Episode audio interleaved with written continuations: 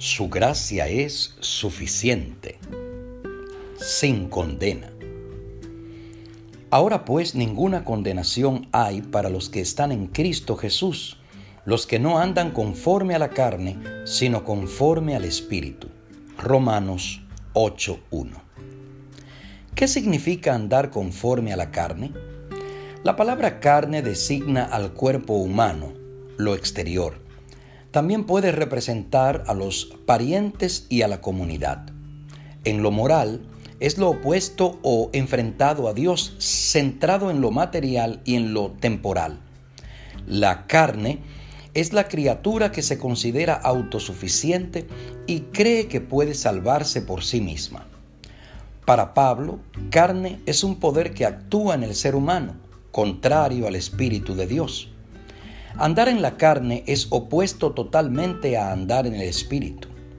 Lo carnal no tendrá parte en la eternidad con Dios, sí tendrá parte el cuerpo que será transformado en incorruptible e inmortal. ¿Qué implica andar en el Espíritu?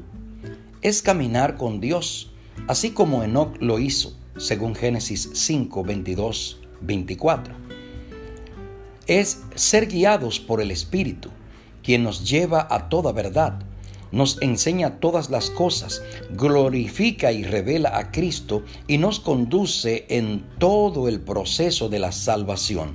Juan 16:13. El Espíritu nos convence de pecado, habilitándonos a creer en Jesús. Nos convence de justicia, capacitándonos a vivir la vida cristiana y nos convence de juicio, dándonos la certeza de la salvación y una oportunidad de producir una vida nueva de amor, gozo, paz, paciencia, benignidad, bondad, fe, mansedumbre, templanza. Juan 16, 7 al 9, Gálatas 5, 22, 23. Además, graba la ley de Dios en nuestro corazón y nos da la seguridad de ser llamados hijos de Dios, dependientes, obedientes, fieles y misioneros. Jeremías 31, 33, Hebreos 8, 10, 10 y 16, Juan 1 del 11 al 13 y Primera de Juan 3, 1. La carne y el espíritu son dos naturalezas que luchan entre sí por dominar y dirigir nuestra vida, como una embarcación con dos motores que empujan en sentidos opuestos. El motor que alimentemos más es el que dará el rumbo. Nacemos con la enfermedad hereditaria del pecado, con inclinación hacia lo malo. Salmo 51, versículo 5, Romanos 7, 18.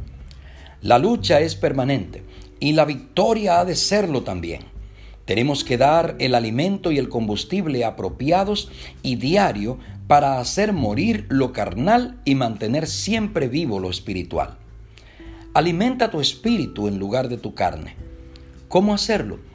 El pastor Mark Finley destaca tres consejos prácticos para hacer más profunda y relevante la vida devocional. Leer con oración, conversando interactivamente con Dios, leer y meditar en las últimas escenas de la vida de Cristo, tanto en la Biblia como en el espíritu de profecía, y tener un momento para compartir la devoción personal con otra persona con una aplicación a la vida diaria. El Evangelio nos ofrece la seguridad de que Cristo no vino a condenar a los pecadores, sino al pecado.